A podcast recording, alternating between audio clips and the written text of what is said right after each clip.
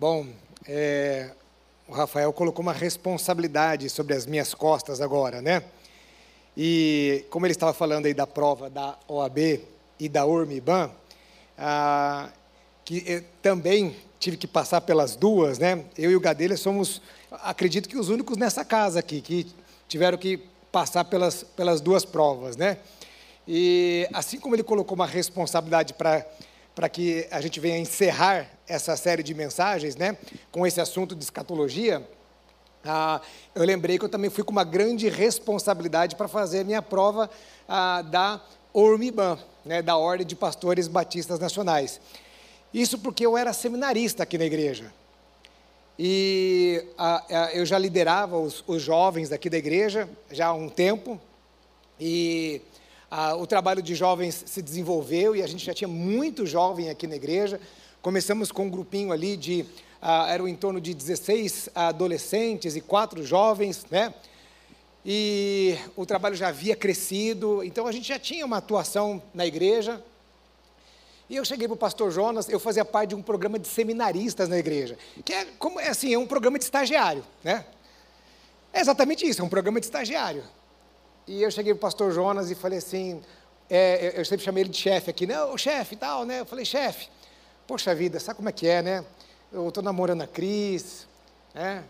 É, já é, terminei a, o seminário e, ah, poxa, chefe, eu preciso casar, né? E com o salário de, a, de seminarista, não dá, né, chefe? Mil reais por mês fica difícil é, casar, né? Aí ele olhou para mim e falou: Não, é verdade, eu concordo com você e tal. Aí ele virou para mim e falou assim: Mas tem um problema. Eu falei: Ah. Ele falou assim: Olha, a igreja reconhece o seu ministério, né? Ah, você né, trabalhou aqui com jovens. Ele contou toda né, a história. Ele falou: Mas tem um problema. O problema é que você é meu sobrinho. Eu falei: Ah. Eu falei: Então, pelo fato de você ser meu sobrinho, eu até poderia ordenar você, porque a convenção ela permite que eu ordene pastores sem passar pela Ormiban.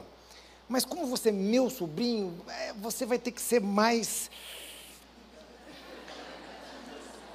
Então ele, aí ele virou para mim e falou assim: depois que você passar no exame da ordem, aí a gente volta a conversar. Eu falei, meu Deus do céu. Aí eu tive que dar notícia para a Cris. E aí imagina eu indo fazer um exame de óleo, que você já tem a pressão de fazer o exame, né? E eu ainda tinha a pressão de que, assim, de que se eu não passasse, eu não ia casar. Olha que situação, irmãos, né? Mas graças a Deus, Deus abençoe, eu passei, né? Deus teve misericórdia da minha vida e da vida da Cris, né? Glória a Deus por isso. Queridos, antes de é, é, entrarmos aqui na palavra, ah, ah, eu queria comunicar aos irmãos Domingo passado eu estive lá em Americana, os irmãos sabem que nós estamos iniciando ali um trabalho em Americana e nós não tínhamos ainda um pastor que seria né, o responsável pelo trabalho ali em Americana. É, e a maioria dos irmãos conhecem o pastor Fernando e a Eune, que é sua esposa. Então, o pastor Fernando está assumindo o trabalho ali em Americana. Então, a, a você que né, de repente tem a, parentes, conhece pessoas ali naquela região, ou é, se você um dia precisar de alguma informação a respeito desse trabalho que está nascendo em Americana, então nós já temos o nome, é o pastor Fernando ah, e a Eune que estão ali. Ah, eu não sabia, mas o pastor Fernando ele está com um pé aqui em São Paulo e um pé ali no interior, ah, em função da filha que faz um curso ali em Campinas, então eles têm uma residência em Montemor, ele é um executivo, ah, mas topou o desafio até, é, não sei o que Deus vai fazer no futuro, né? Normalmente nós temos pastores tempo integral, temos uma ou outra exceção de igrejas, normalmente são pastores tempo integral, mas até que, enquanto a gente não tem um pastor tempo integral ali, ele está assumindo o trabalho e vai cuidar daquele povo para a gente, ah, quem sabe, ah, nesse período, nesse próximo passo desse tra trabalho de implantação da igreja ali em Americana. Ore por esse trabalho e se você também quiser se disponibilizar, olha, eu posso ir uma vez por mês, porque trabalho quando está no início, irmãos, tem muita necessidade, muita. Ah, eu, eu posso uma vez por mês para ajudar a cuidar das crianças. Eu posso uma vez por mês para ajudar na escala do louvor. Procure a gente e a sua ajuda será muito bem-vinda. Amém? Abra a palavra do Senhor em Mateus capítulo 24.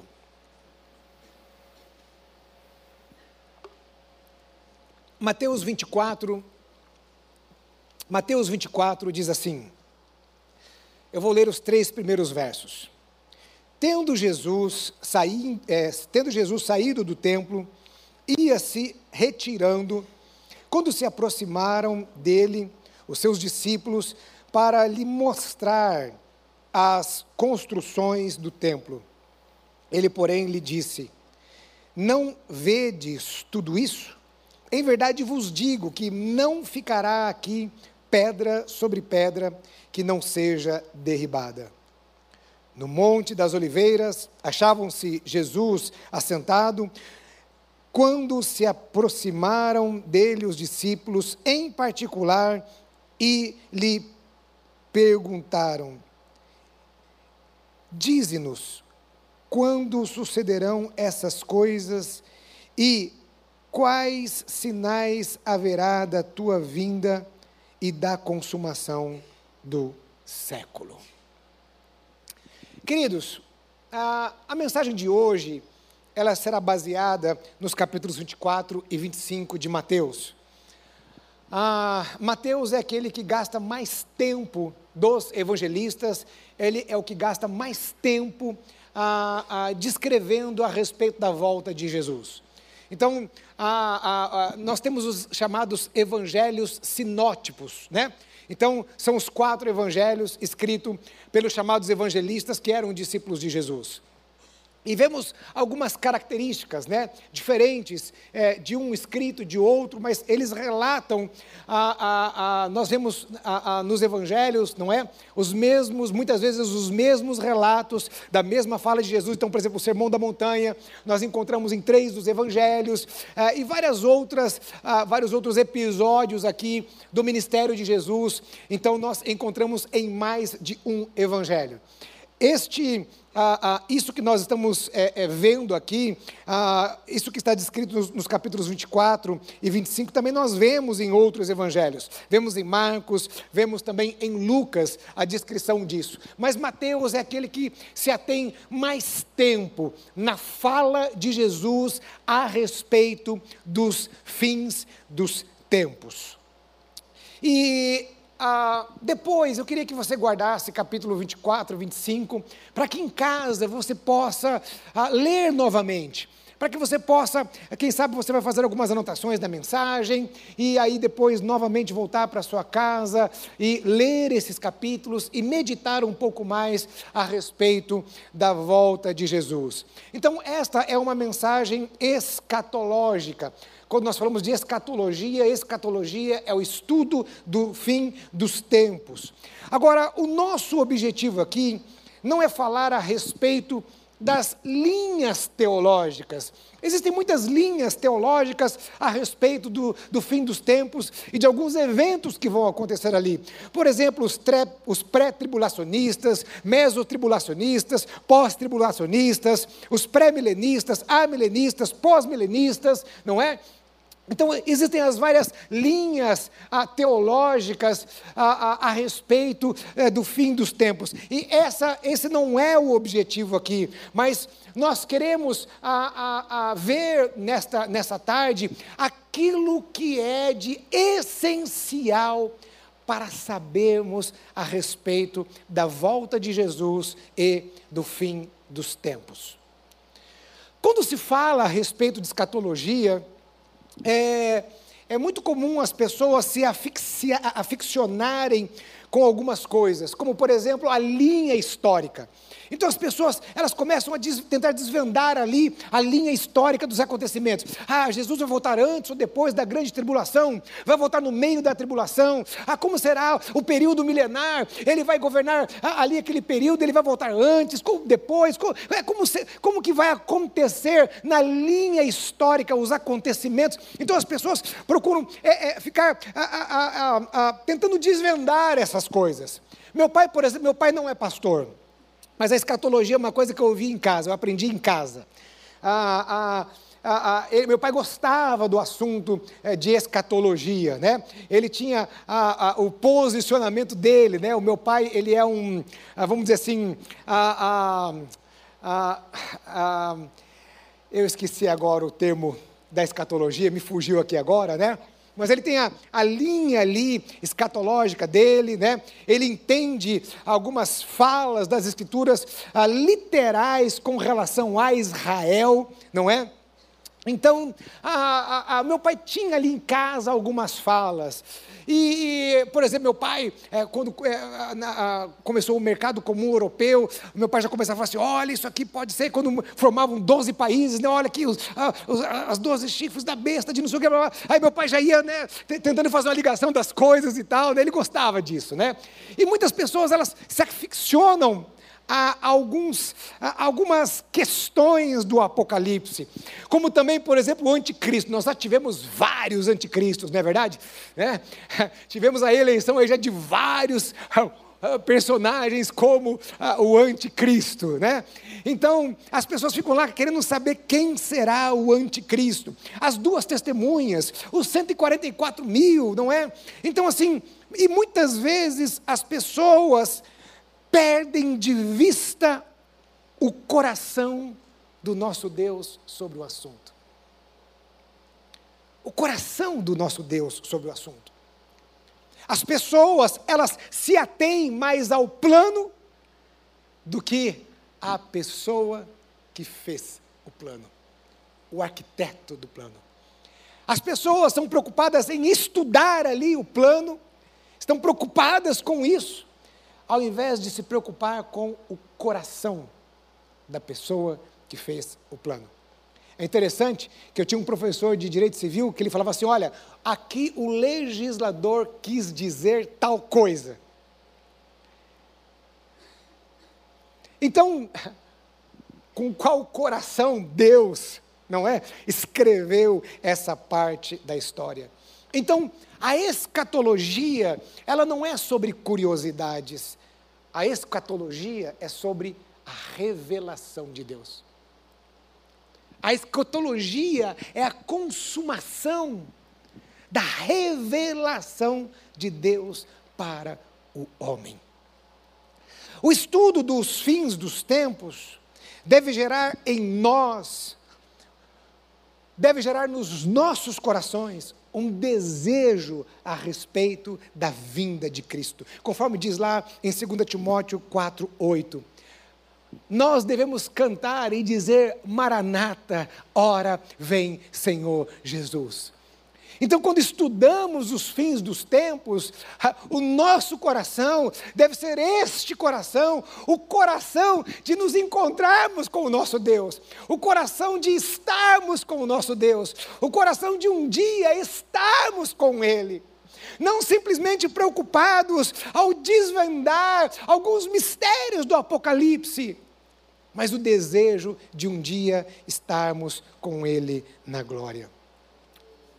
A vinda de Cristo, ela está no contexto então do fim dos tempos, o Apocalipse, a escatologia bíblica. E quando nós olhamos para o Apocalipse, nós precisamos entender algumas coisas. Uma, coisa, uma das coisas que o pastor Enéas batia na sala de aula, eu fui aluno do pastor Enéas, hum, então ele falava a respeito da literalidade dos três primeiros capítulos do Apocalipse, porque os três primeiros capítulos do Apocalipse falam a respeito ali daquele tempo, então eram a carta às sete igrejas, eram os alertas que Deus estava dando para aquele povo a, a, daquela época, daquele tempo. E a partir do capítulo 4, nós vemos então, na realidade, a visão de João.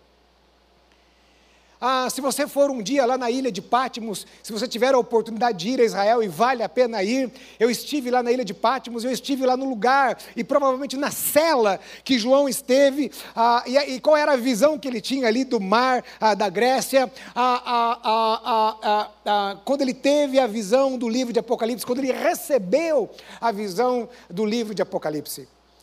E João ali, ele começa a descrever coisas. Agora veja bem, João, ele estava vendo coisas espirituais. Deus estava revelando a ele coisas assim, é, difíceis ah, para o entendimento humano. E ele tenta descrever ali, então, algumas coisas que João descreve ali, ele estava tentando é, descrever descrever o que ele estava vendo. Não era exatamente como ele estava vendo, ou o que ele estava vendo, mas ele estava tentando descrever aquilo que ele estava vendo. Porque ele, ele estava escrevendo é, a, a uma visão é, espiritual, metafísica, e algo muito grandioso, era uma revelação de Deus, e ele estava tentando colocar ali no papel.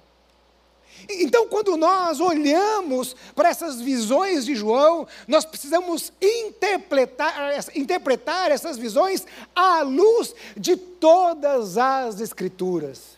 Desde as profecias, por exemplo, lá de Daniel, que fala, falam a respeito do fim dos tempos. Então, nós precisamos olhar a escatologia dentro deste contexto, em todo este contexto.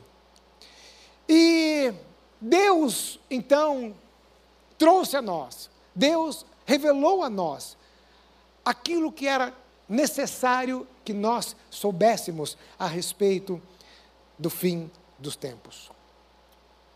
E, e Jesus, ao falar do fim dos tempos, Jesus, ele foi muito mais prático. Jesus vem e ele começa ali, ele começa a citar algumas coisas a respeito do fim dos tempos. Era como se Jesus estivesse olhando para nós e falando assim: Olha o que vocês precisam saber. Vocês não precisam saber exatamente quem vai ser o anticristo, quem vai ser a besta do Apocalipse, quem serão as duas testemunhas, quem serão os 144 mil, ah, ah, quem serão né, os cavaleiros do Apocalipse. Mas vocês precisam saber disso aqui. Se atentem para os sinais do fim dos tempos. E aqui no capítulo 24, então, ele começa falando de alguns sinais a respeito do fim dos tempos. Então, ele vai dando alguns destaques, ele vai destacando alguns sinais. E nós precisamos pensar a respeito desses sinais, observar esses sinais e olhar para esses sinais e dizer assim: o que cabe a nós? Diante desses sinais, o que cabe a mim? O que cabe a nós como igreja? Qual cuidado devemos ter? Qual a nossa conduta? Como devemos ser diante disso que Jesus falou? Então, algumas coisas Jesus foi falando aqui. É, não dá para ler os dois capítulos, certo? Mas lembre-se, essa mensagem está baseada nesses dois capítulos, ok? Então Jesus, ele começa a dizer assim: olha, é, para começar, é, saibam de uma coisa: ninguém sabe o dia e a hora. Ninguém sabe o dia e a hora.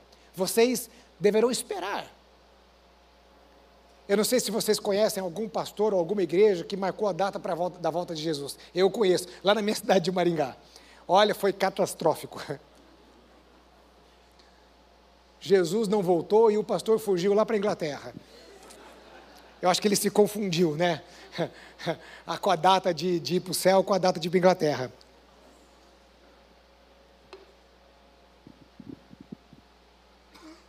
Então Jesus deixou muito claro Ninguém sabe o dia e nem a hora. Ninguém. Ninguém. Pode chegar qualquer pessoa que você confie, qualquer pessoa diz, não, olha, e tal, por causa disso, disso, disso, não sei o que e tal, e, e, e não sei o que, não sei o que lá, e formar muita teoria. Ninguém sabe o dia e a hora. E Jesus diz o seguinte: nós devemos esperar. É nosso papel esperar. O que vai acontecer a respeito dos fins dos tempos irá acontecer no tempo dele, no cronos de Deus, no tempo de Deus. E essa relação com o tempo, ela é uma relação muito complicada. Não apenas quando nós olhamos para a questão da escatologia, mas quando nós olhamos para as coisas de hoje, o tempo de Deus na nossa vida. O tempo de Deus, ah, das coisas de Deus para as nossas vidas, o tempo das promessas de Deus, o tempo em que Deus vai fazer isso ou aquilo outro nas nossas vidas. Poxa, Deus prometeu e Deus ainda não fez isso, Deus ainda não fez aquilo. Muitas vezes nós temos dificuldades de lidar com o tempo, e se nós temos dificuldade de lidar com o tempo nessas coisas, imagina só quando nós pensamos em lidar com o tempo, quando nós pensamos na escatologia. Esperar a volta de Jesus, aguardar a volta de Jesus. E assim como muitas vezes nós vamos esmorecendo quando Deus promete algo e muitas vezes aquilo não vem no tempo em que nós esperávamos ou no tempo em que nós queríamos, quanto mais quando nós falamos das coisas escatológicas. Parece que muitas pessoas vão esmorecendo, parece que muitas pessoas vão colocando esse assunto de lado, parece que esse assunto vai ficando esquecido, parece que a igreja não prega sobre esse assunto, os pastores não se importam com esse assunto, ninguém prega sobre isso, vai ficando, um segundo, vai ficando em segundo plano. É raro uma igreja que prega sobre a escatologia. É raro uma igreja que prega a respeito da volta de Jesus. Por quê? Porque temos dificuldade de lidar com o tempo de Deus. Temos dificuldades de lidarmos com a espera. É muito difícil esperar. É muito complicado esperar. Então Jesus vira e diz assim: Olha, não adianta, ninguém sabe o dia e a hora. Isso irá acontecer no meu tempo. E Jesus continua. E aí ele vira e diz o seguinte: Olha, nos últimos dias vocês verão muitos falsos cristos e falsos profetas. E hoje nós temos, na minha opinião, uma avalanche de ensinos enganosos a respeito do Evangelho. Esses ensinos foram produzidos por alguns homens e estão se espalhando, e espalhando muito. Não é um evangelho verdadeiro, mas encontra aderência no coração ou nos corações desta geração. Um evangelho ah, ah, em que pega alguns pontos que são verdades e misturam com algumas coisas que não são verdades. E esse tipo de evangelho tem encontrado aderência no coração das pessoas. As pessoas gostam deste tipo de evangelho. É interessante que há décadas atrás nós tínhamos o surgimento de muitas seitas heresias cristãs. Havia muitas, é, o surgimento de, de, coisas assim meio, até, vamos dizer assim, estapafúdia, sabe? Umas coisas meio doidas assim.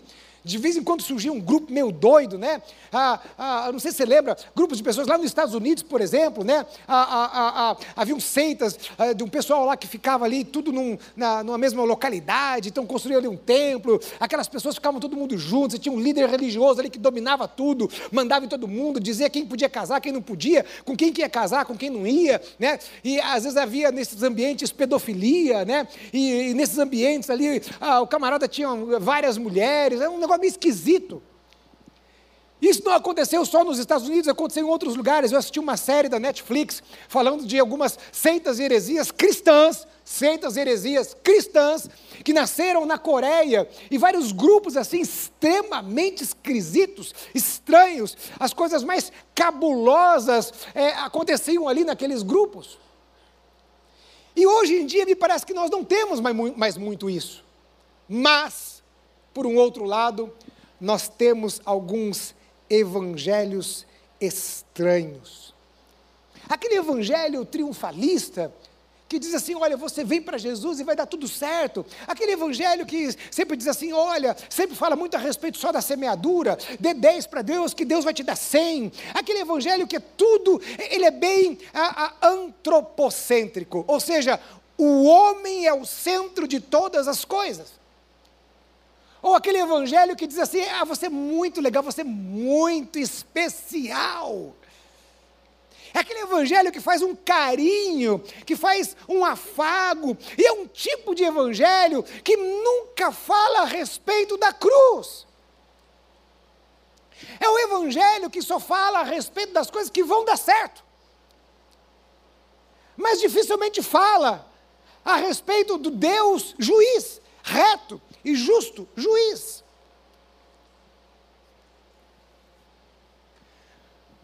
Eu acredito que há uns dois domingos atrás, se eu não me engano, estava o Colin aqui, acho que foi dois domingos atrás. E nós saímos para almoçar com ele. Fomos numa padaria, perto de onde ele estava hospedado. Olha que conversa. De um alto nível assim. Uma pessoa que tem uma visão de mundo ah, ah, teológica, que coisa assim maravilhosa. E a, expo, a, a filha dele mora aqui na região da Paulista. E ele diz para mim que de vez em quando ele gosta de sair para evangelizar ali na rua Augusta. Eu fiquei pensando interessante porque os jovens ah, ah, param para ouvi-lo ali. Porque talvez se fôssemos nós brasileiros, né, galera, ah, não quero saber não, os crentes e tal, né? Mas como ele é gringo, né? é um senhor, e, né, cabeça branca, e gringo, né? Fica uma coisa meio assim, o que esse gringo está fazendo aqui, né? Aí, então eles ouvem o que ele tem a dizer, né? E ele diz para mim o seguinte: olha, 80, olha só, 80% dos jovens, das vezes que eu fui lá, 80% dos jovens são desviados. E ele falou mais: estes jovens foram vacinados contra o Evangelho. E aí ele não teceu muito comentário sobre aquilo. Eu falei, e eu fiquei pensando sobre essa vacina. O que é uma vacina? Eu disse aqui de manhã. O que é uma vacina? Bom, eu não sou biólogo, certo? Mas né, na época da Covid-19, todo mundo virou especialista em vacina. Um negócio impressionante. Então a vacina ah, normalmente eles pegam um vírus e, eles inativam aquele vírus, não é? Ou eles criam algo semelhante a um vírus no laboratório. E aí eles introduzem aquele vírus falsificado, não é? É um tipo um vírus fake. Eles introduzem aquilo no organismo para quê? Para que o seu corpo, então aquele vírus falsificado, ele não causa os efeitos reais que um vírus, que um vírus real causa. Certo? Então ele não causa os efeitos, olha só, ele não causa os efeitos reais que um vírus causa. Mas ele é um vírus falso, entre aspas, que cria anticorpos no seu organismo. E esses anticorpos, o que, que eles fazem? Quando vem o vírus verdadeiro, os anticorpos combatem o vírus verdadeiro. Quando uma pessoa é ensinada no evangelho falso, seja um ensino formal, que é a pregação, é a escola dominical, qualquer, qualquer é, questão de ensino, quando a pessoa é introduzida um evangelho falso, ou a vivência daquela comunidade local é uma vivência de um evangelho falso na prática, ele é vacinado contra o evangelho.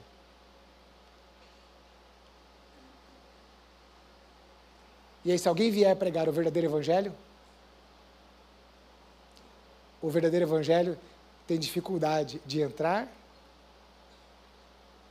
e fazer aquilo que, precisa, que, ele, que o evangelho faz.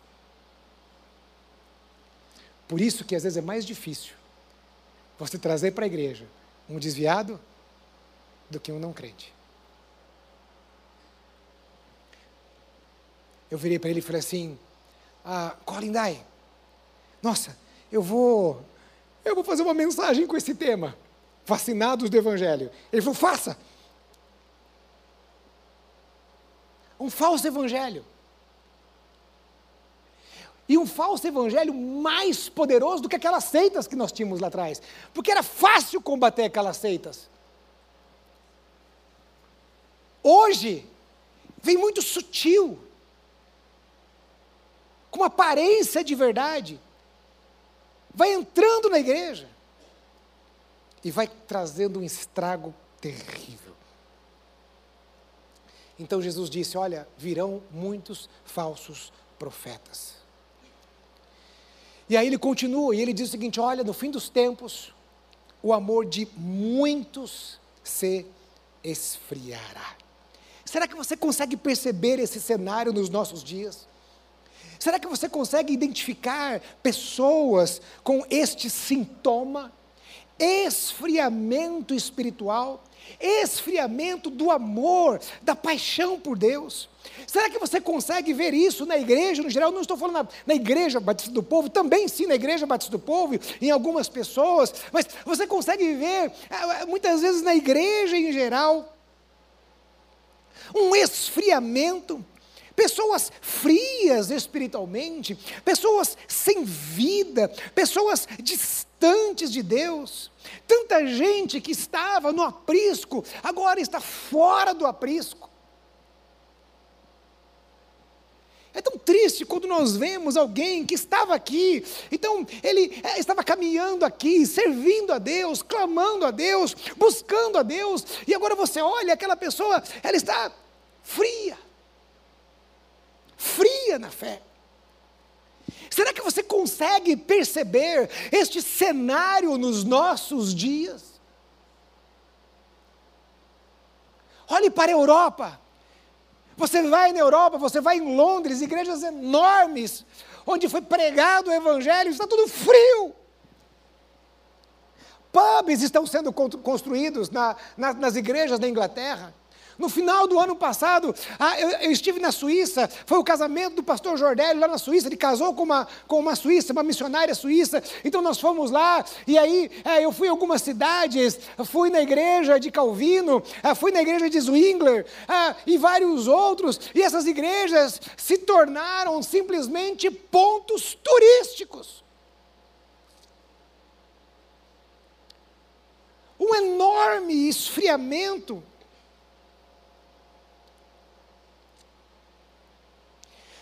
Será que você consegue perceber esse esfriamento nos dias de hoje?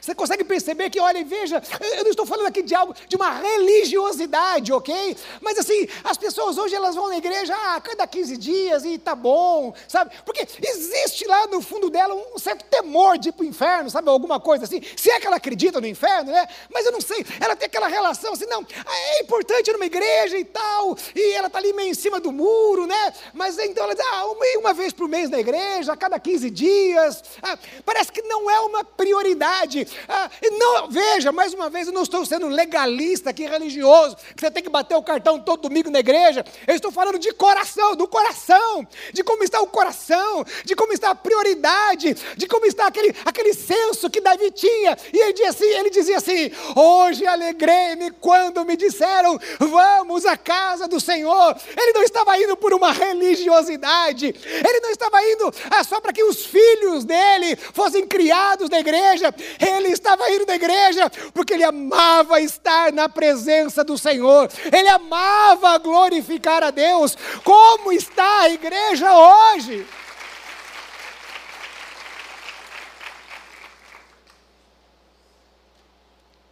A paixão, o fogo, o desejo de estar na presença dEle, o amor a Ele.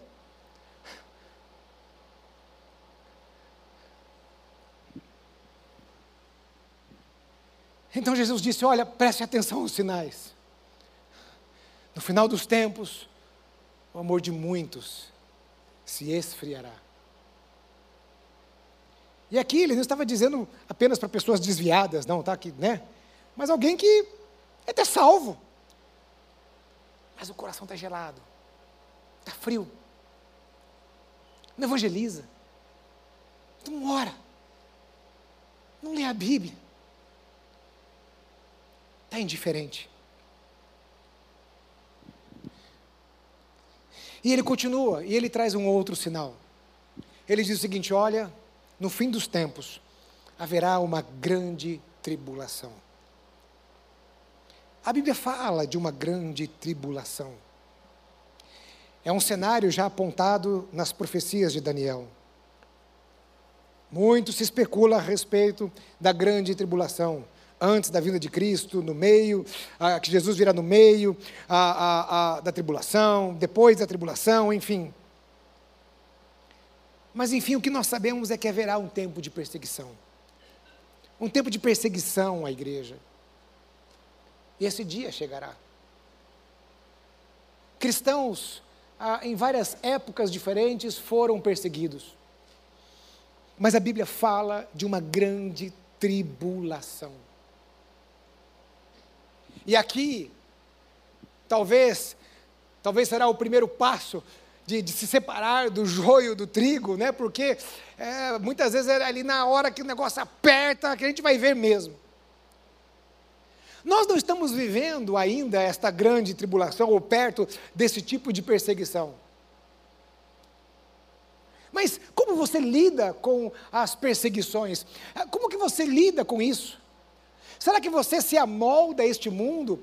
Ah, será que lá na, no trabalho ah, eles contam determinadas piadas, eles veem determinadas coisas, e você dá risada junto com eles, e você se amolda a este mundo, né? E você acha legal junto com ele, porque com eles, porque você vira e diz assim: ah, não, sabe, é, é que eu não quero que eles me olhem, olhem para mim e me vejam como um careta, como isso, como aquilo outro. Então, de repente, às vezes, você não se posiciona como cristão. E quando eu falo se posicionar como um cristão, eu não estou dizendo para você ser aquele cara chato que diz assim, todo mundo, oh, vai para a igreja, senão você vai para o inferno, hein? Olha, aceita Jesus. É isso que te digo, viu, varão? Não é isso, não. Eu estou falando de testemunho, é, de postura, é, é, de alguém que, que ama Jesus, de alguém que, ah, que ama a palavra de Deus. Mas de repente você diz assim, não, eu não vou ser assim, eu não vou fazer assim, porque sabe, né? Ah, eles vão me perseguir, eles vão me deixar de lado, ah, não vão me chamar mais para almoçar junto comigo.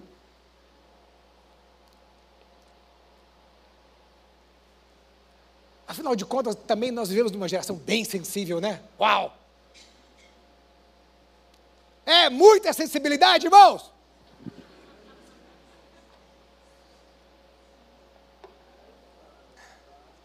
Ah, eu não ia falar, mas eu vou confessar um pecado aqui. Então, veio aqui, eu me segurei. Aqui dentro assim, não, vai, conta, não conta, não conta. É, mas eu, eu conto mesmo, eu falo tudo mesmo, eu sou bem assim. Estou assistindo uma série com a minha esposa indicação de uma pessoa, uma amiga do trabalho. Por causa de uma realidade de uma das empresas que ela viveu. E na série lá, um negócio meio complicado e tal, né? E tem um pai que é durão e um filho assim que é bem mole. E a Cris se compadece do menino, do filho. Filho que faz já cara 40 anos, é, tal, não sei o quê, né? E ela se compadece, né? pelo, pelo, uh, por ele, né? E vê que o pai é durão, e que o menino é assim porque o pai foi durão e tal, não sei o quê. E eu já virei assim, ah, eu não consigo ver esse personagem, é muito mole. o cara tem tudo, isso, não sei o que, está muito mole.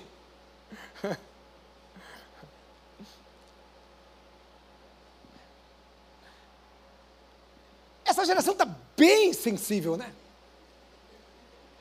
E na igreja também, às vezes, né?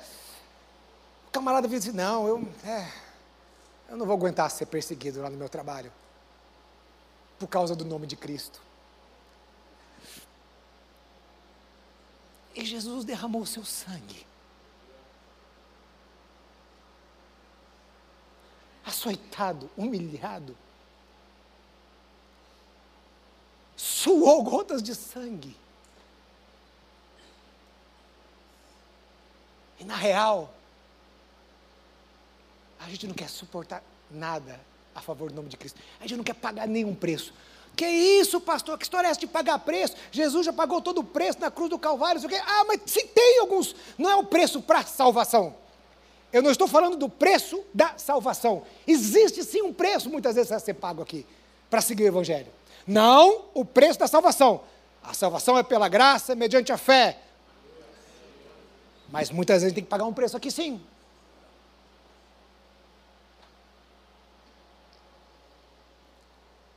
Mas essa geração, às vezes, né? E aí então, Jesus fala assim: olha, haverá uma grande tribulação e tal. E ele vai falando, e Jesus vai trazendo então, dizendo assim: olha, vigiai.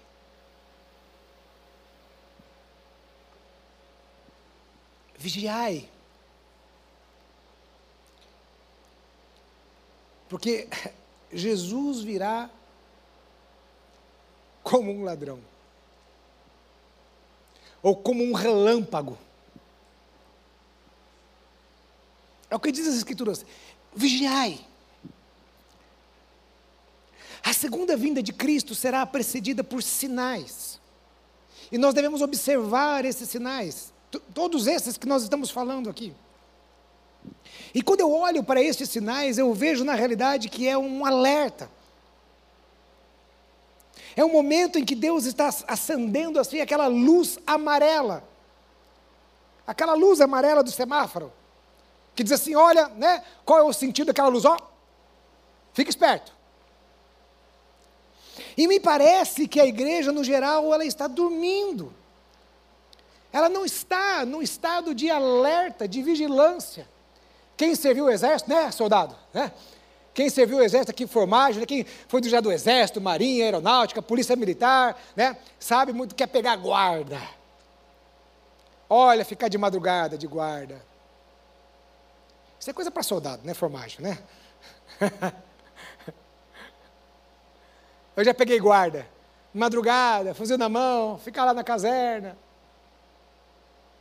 Dar aquele sono. Um dia, irmãos, olha, um dia o sargento chegou e falou assim: olha, né, lá no. Né, tinha uma, uma quadra lá, né? Nunca vi a quadra sendo usada, mas tinha lá. E aí um dia o sargento virou e falou assim: olha, de madrugada, Ó, oh, pessoal, né, nós vamos reformar essa quadra aqui, né? Mas a gente pode adiantar, né, pessoal? É, sim, senhor, né? Então é o seguinte, olha, né? Porque tinha um período que você ficava na guarda e um período de descanso, né? Assim, ó, oh, então quer saber uma coisa? No período de descanso, tá aqui as marretas, eu quero ver até amanhã de manhã a quadra quebrada, ok? Sim, senhor. Aí a gente fazia a guarda no intervalo, ia lá e pá, marreta, pá, marreta na quadra, até quebrar toda a quadra. Oh, maravilha.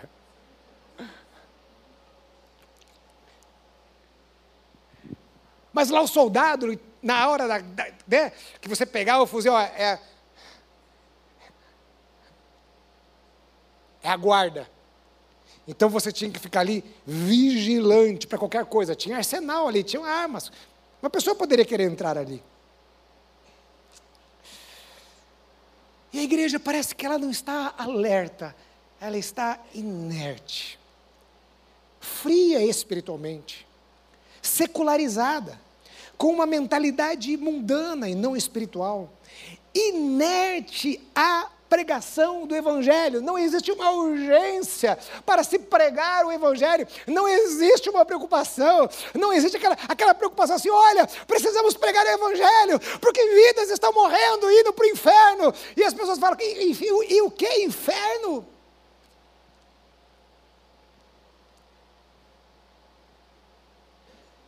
Olha, eu acho que tem crente que acha que o inferno já é aqui, que nós estamos vivendo já o inferno. Eu não duvido não, viu?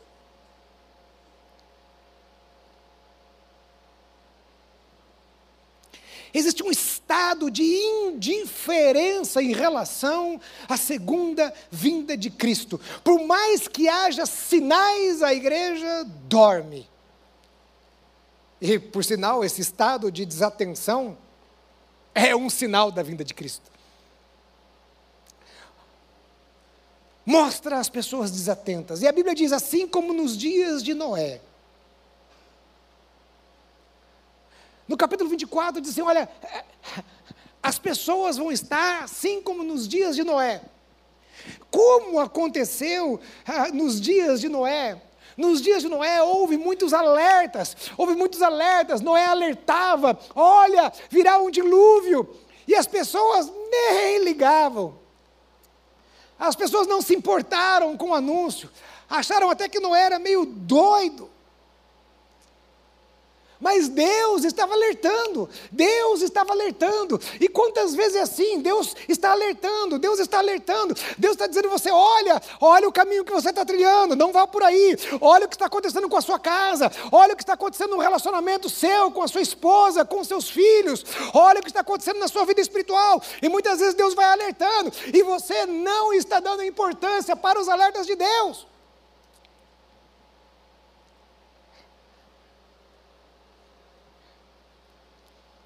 Em quantas áreas da vida, muitas vezes não é assim, na vida de muitas pessoas. Deus está alertando, mas elas não estão ouvindo aquilo que Deus está dizendo. E é interessante que ah, quando ele fala a respeito, Jesus fala a respeito dos dias de Noé, ele diz assim: olha, as pessoas elas é, comiam, bebiam, casavam e davam-se em casamento. Ou seja, ele estava falando ali é, de coisas normais, de coisas boas da vida, é, não coisas erradas. Mas coisas que, trariam, que, tra, que traziam a eles o que? Uma, uma satisfação. Então ele diz o seguinte: olha, a segunda vinda será assim: olha, as pessoas estavam curtindo a vida. Pastor, é pecado curtir a vida? Claro que não. Mas o problema é que hoje o centro da vida das pessoas é assim. Olha, aqueles que são mais antigos um pouquinho, vão se lembrar como era há muitos anos atrás 30 anos atrás. Era mais difícil. Hoje a vida é mais fácil. Inclusive para as pessoas mais humildes e pobres. Eu tinha muita crise de bronquite quando eu era criança. E o meu pai me conta que às vezes não tinha dinheiro, não tinha condições para chamar um táxi com crise de bronquite. Algumas vezes eu fui com meu pai a pé para o hospital.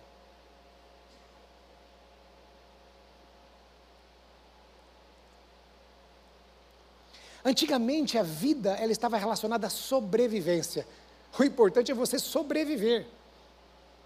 Quem for mais antigo aqui lembra-se disso. Hoje a vida ela está ligada ao consumo.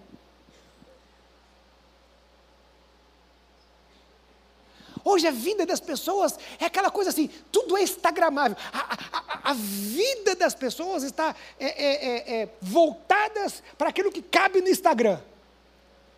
E num restaurante diferente, novo. Uma viagem que você quer fazer. Nada de errado com essas coisas. Mas tudo é muito ligado né, a essas coisas. Eu estou discipulando os meus filhos a ouvirem rock gospel.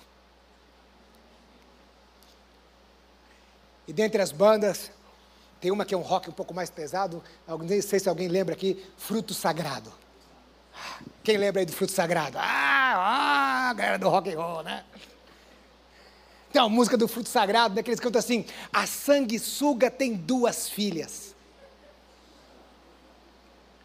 Está na Bíblia.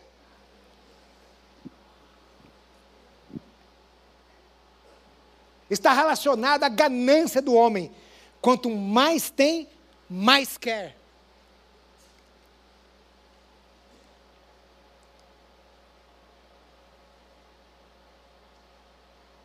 Hoje a vida das pessoas é aqui na terra não há menor preocupação com as coisas espirituais. Mas quando alguma coisa acontece na vida material, você se desespera, você fica preocupado, você fica extremamente preocupado. E claro que vai ficar preocupado. Você fica preocupado se você perder o emprego, você fica preocupado se alguma coisa acontecer com o seu salário, você fica preocupado com essas coisas. Mas se alguém ir para o inferno, não te toca.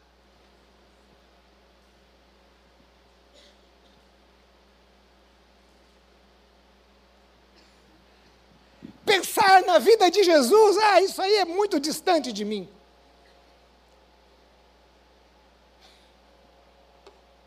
Vejam, eles estavam fazendo coisas boas. Comendo, bebendo, se casando. Mais na frente, na parábola das dez virgens, nós vemos que lá as nécias queriam participar da festa, elas estavam dentro do contexto do casamento, até esperavam o noivo, mas elas não estavam vigilantes. Elas não estavam vigilantes. É interessante que na vigilância, a respeito da vigilância, ah, Jesus está dizendo assim: olha, ah, no versículo 43, ele fala assim: olha, a respeito do, da, da, daquele que protege a sua casa. Então, essa vigilância é, vai além de algo apenas para nós, mas está relacionada à nossa família, está relacionada aos nossos irmãos em Cristo, está relacionada aos perdidos.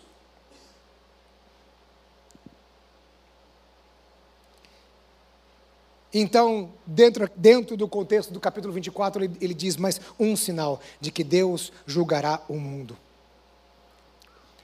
A Bíblia fala a respeito de vários julgamentos. O tribunal de Cristo, julgamento das nações, juízo final, julgamento sobre a nação de Israel e outros mais. Como exatamente isso vai suceder, eu não sei, mas vai acontecer.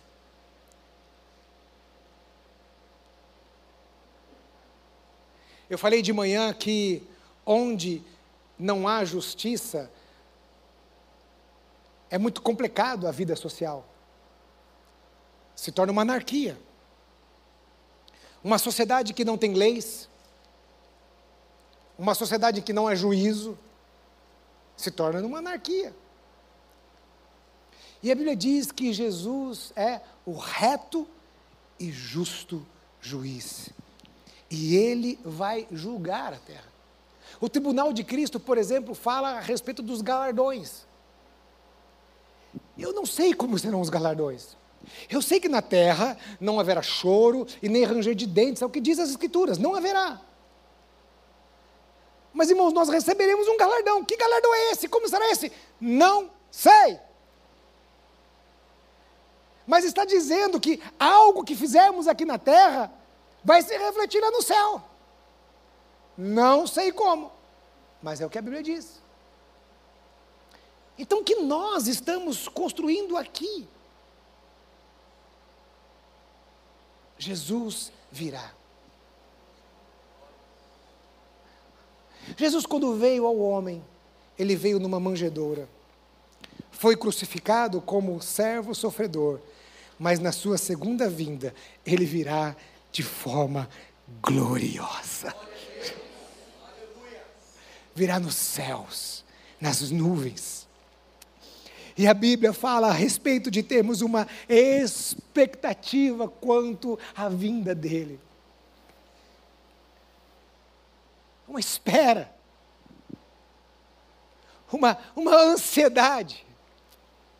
Essa expectativa, ela fala de um desejo, um desejo de estar com Ele, um desejo de estar na Sua presença.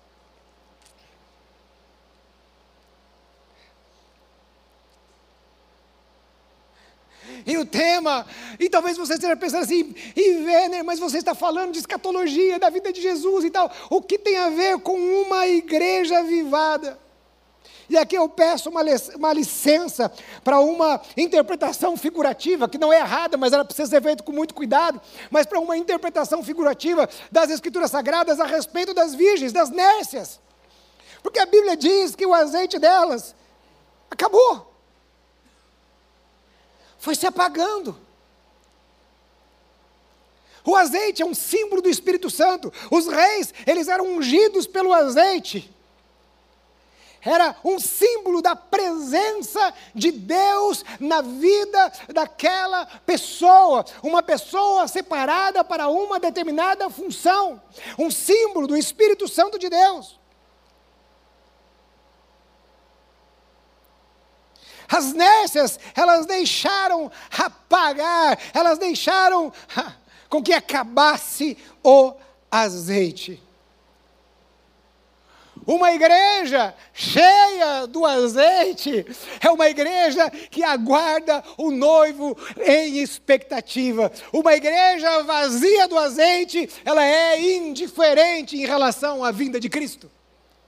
uma vida, uma, uma igreja avivada, cheia do Espírito Santo, ela aguarda a vinda do Messias. Ela canta Maranata, ora vem Senhor Jesus. Irmãos, aqui não é o nosso lugar, somos passageiros nessa terra. Olhe para este mundo, a injustiça reina, a violência não cessa, as drogas avançam, as enfermidades emocionais estão crescendo cada vez mais e mais. As pessoas estão doentes, doentes emocionalmente. As famílias estão acabadas, as famílias estão destruídas.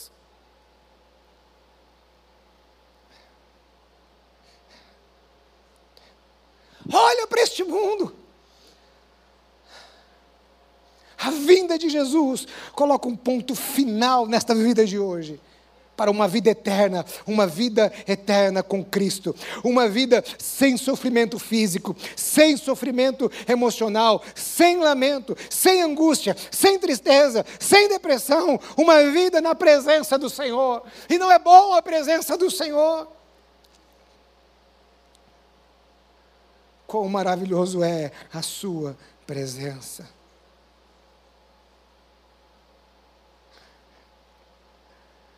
As nécias, elas passaram a valorizar o que elas não haviam valorizado quando as suas lâmpadas começaram a apagar.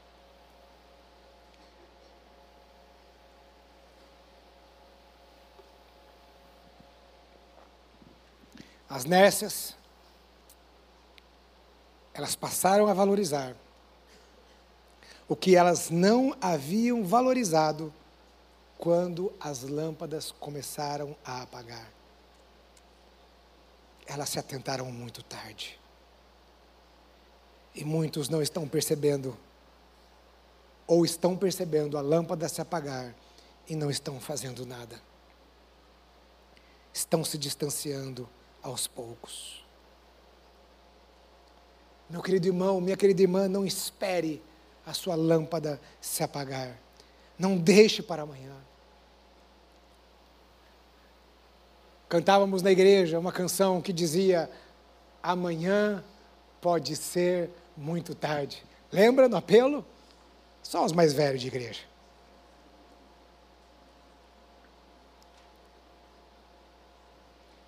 Talvez você esteja perdendo a sua família,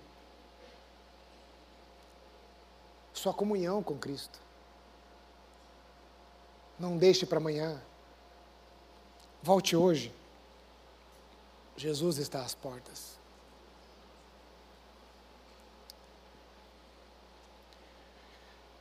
Na década de 90, como eu disse que eu estou ensinando os meus filhos a, né?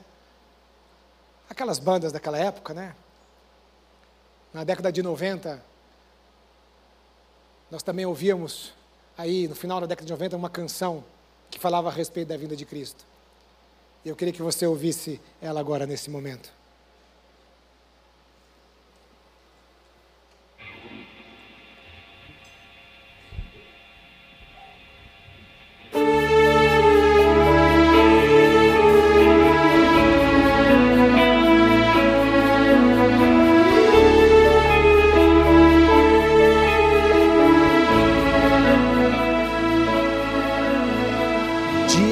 Sentado meditando, procurando resposta para essa grande piração. Morte, guerra, destruição, ai descâncer, solidão. Ai descâncer, ai descâncer.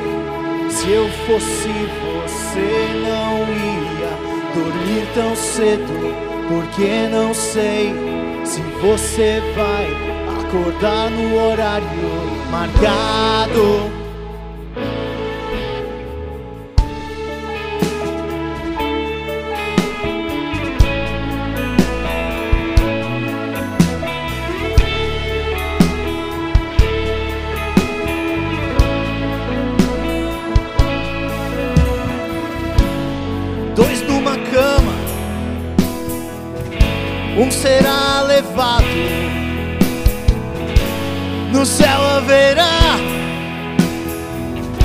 Aviões desgovernados, pilotos também arrebatados. Na terra, grande confusão. O que será que a todos engoliu? O padeiro, a secretária, o motorista, o jornalista, o executivo e as crianças sumiram, subiram na esquina do pecado. O assunto então mudou. Todos confusos se perguntam: onde estão os caretas malucos que contavam uma nova história? Que contavam uma nova história dizendo homem iria para levá-los a um outro lugar.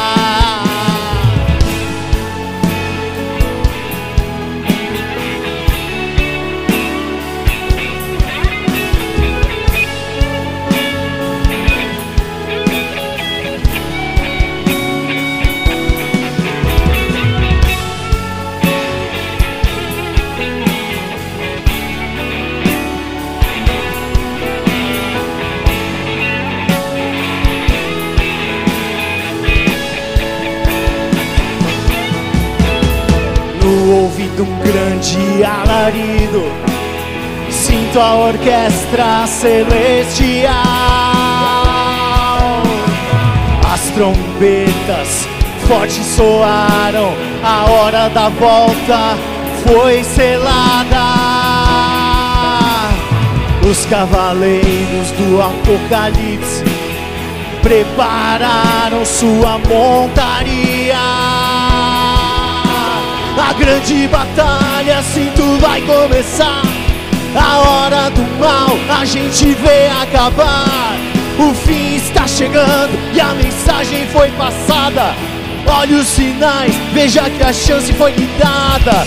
Levante a mão e no fim comece o início de uma nova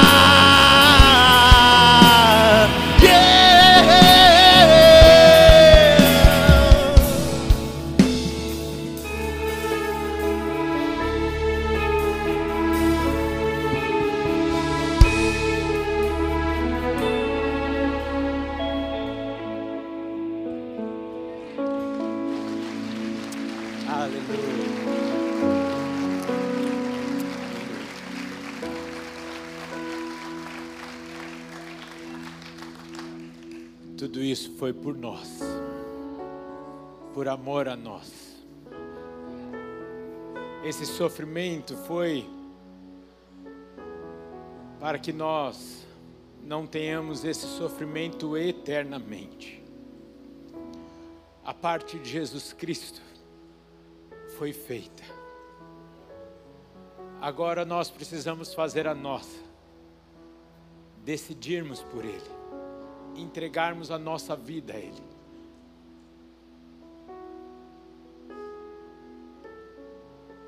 Eu gostaria que todos fechassem seus olhos nesse momento.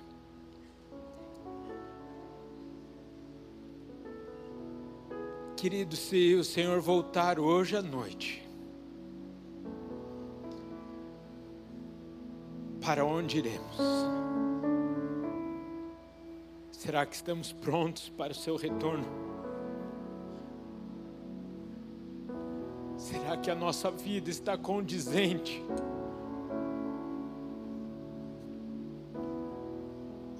Você tem certeza da sua decisão? Você tem certeza da sua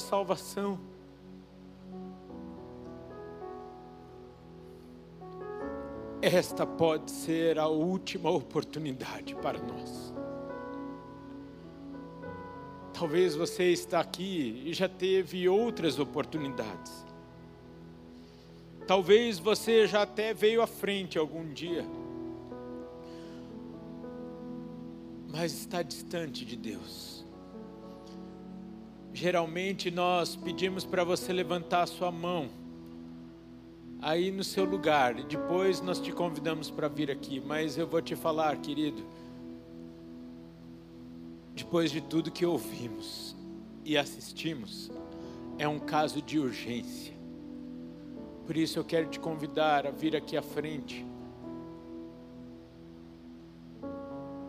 Se você quer entregar a sua vida ao Senhor Jesus Cristo, atender o convite que Ele te faz nessa tarde, de ser o seu único e verdadeiro Deus, de assumir o controle da sua vida, Talvez você está distante dessa comunhão. E eu quero te falar uma coisa, queridos. Não se importe com o que vão pensar de você. Talvez você está aí no seu lugar e está pensando assim, mas se eu for lá na frente, vão pensar o quê? Querido, não se importe com o que as pessoas vão pensar de você, mas se importe com o que Deus está pensando de você. E tudo que Jesus Cristo passou foi para que tivéssemos vida, e não qualquer vida, mas vida em abundância. Aqui, mas principalmente na eternidade. Por isso eu gostaria de te convidar, você que está aqui embaixo na galeria, se você quer tomar essa decisão por Cristo, se você quer reafirmar essa decisão por Cristo, Vem aqui, nós queremos orar por você. Saia do seu lugar agora, vem aqui na frente, por favor. Nós queremos orar com você na galeria. Pode descer, nós vamos te esperar aqui embaixo. Venha sem demora. Você que está atendendo esse convite do Senhor nessa tarde. Como igreja, esteja em intercessão. Saia do seu lugar, vem aqui. Dizer sim para Jesus, entregar a sua vida a esse Deus maravilhoso. Venha se reconciliar com esse Pai que te chama, filho. Eu estou de braços abertos te esperando. Eu não estou aqui para te julgar, mas eu estou aqui para te amar. Eu estou aqui para trazer salvação para a sua vida, para te dar vida de verdade. Venha enquanto há tempo, meu irmão. Venha enquanto há tempo, minha querida irmã. Rafael, eu, eu preciso de ajuda para isso. Nós estamos aqui para te ajudar. Mas tem uma coisa que só você pode fazer: você dizer, eu aceito. E é o que nós estamos te convidando para fazer. Se há mais alguém que quer vir aqui, eu te convido, vem e eu vou pedir para que a igreja fique de pé nesse momento. Se há mais alguém, venha correndo. Você que está aí no seu lugar, eu vou pedir para que você estenda a sua mão aqui para frente. Vocês que estão aqui à frente, eu vou fazer uma oração e vou pedir que vocês repitam comigo, dizendo assim: Senhor Jesus Cristo, nesta tarde, eu entrego a minha vida a Ti. Eu aceito o Seu sacrifício na cruz por mim. Eu entendo que foi tudo por amor. O Senhor me amou primeiro e hoje, publicamente, eu declaro também o meu amor por ti. Eu declaro Jesus Cristo como meu único e suficiente Senhor e Salvador. Escreva meu nome no livro da vida. E o meu maior anseio nesta tarde é passar a eternidade contigo no céu. Pai, muito obrigado pelas vidas salvas, entregues ao Senhor nessa tarde. Muito obrigado, Pai. E sabemos que tantos outros aqui, e eu me incluo, Pai, nesta lista, precisamos olhar para a nossa vida, para o nosso coração, para as nossas prioridades, para o nosso ser e entendermos se somos como as nécias se não estamos percebendo sinais, e esses são tão claros para nós. Livra-nos, ó Pai, de engrossarmos a lista daqueles que dirão: Mas Senhor, Senhor, em Teu nome fizemos isso, aquilo e aquilo outro, e o Senhor não nos reconhecer. Não estamos falando de religião não estamos falando de igreja, mas estamos falando de um relacionamento com este Deus vivo.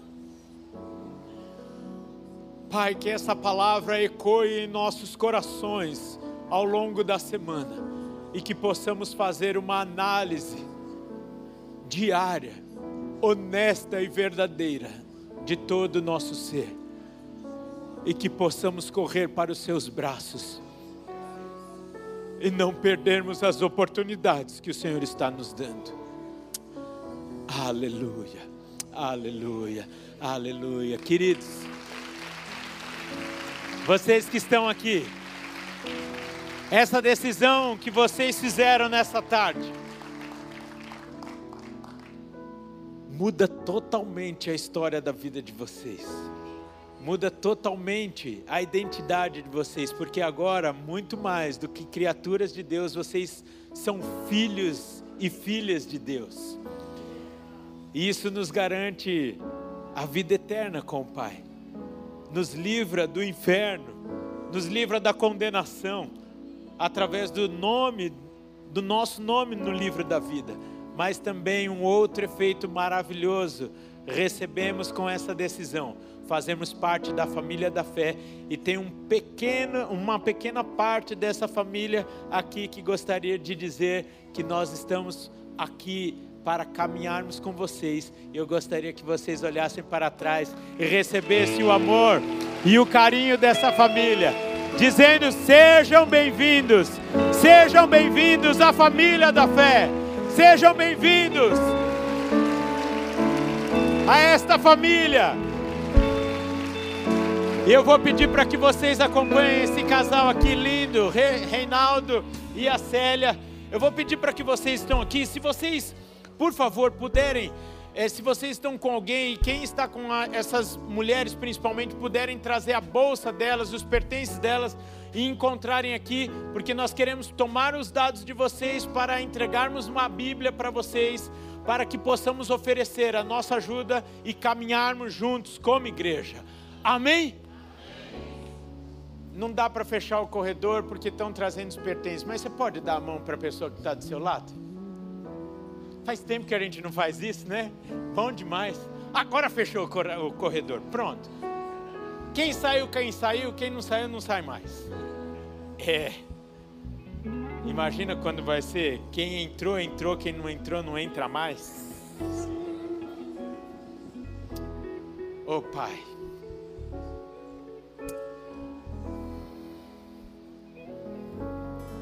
Tenha misericórdia de nós.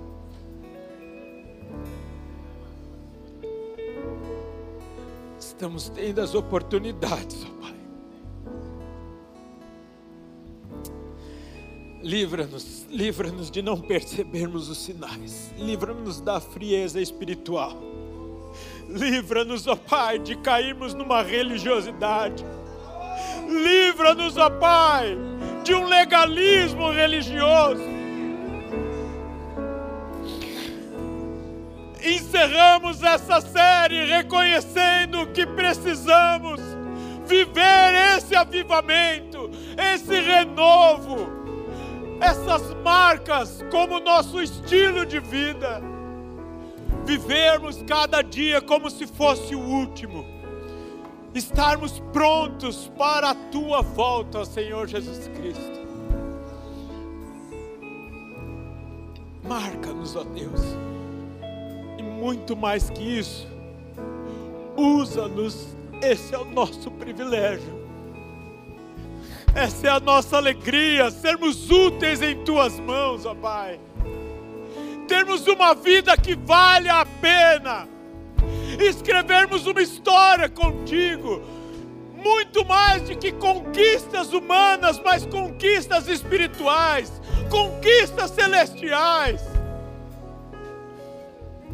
A Bíblia não nos fala daquilo que Jesus Cristo conquistou na terra materialmente, mas daquilo que ele fez, que revelou o Pai e que marcou e dividiu a história da humanidade. Pai, assim queremos que seja a nossa vida.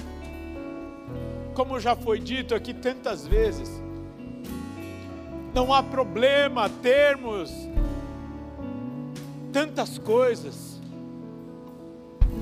mas que tudo isso seja a desculpa o canal, a forma que o Senhor será revelado através de nós. Que todas as oportunidades sejam aproveitadas por nós. No clube, na praia, no campo, no trabalho, no condomínio, na vizinhança, na igreja, na família. Que sejamos instrumentos de salvação. Que revelemos o Senhor através do nosso testemunho.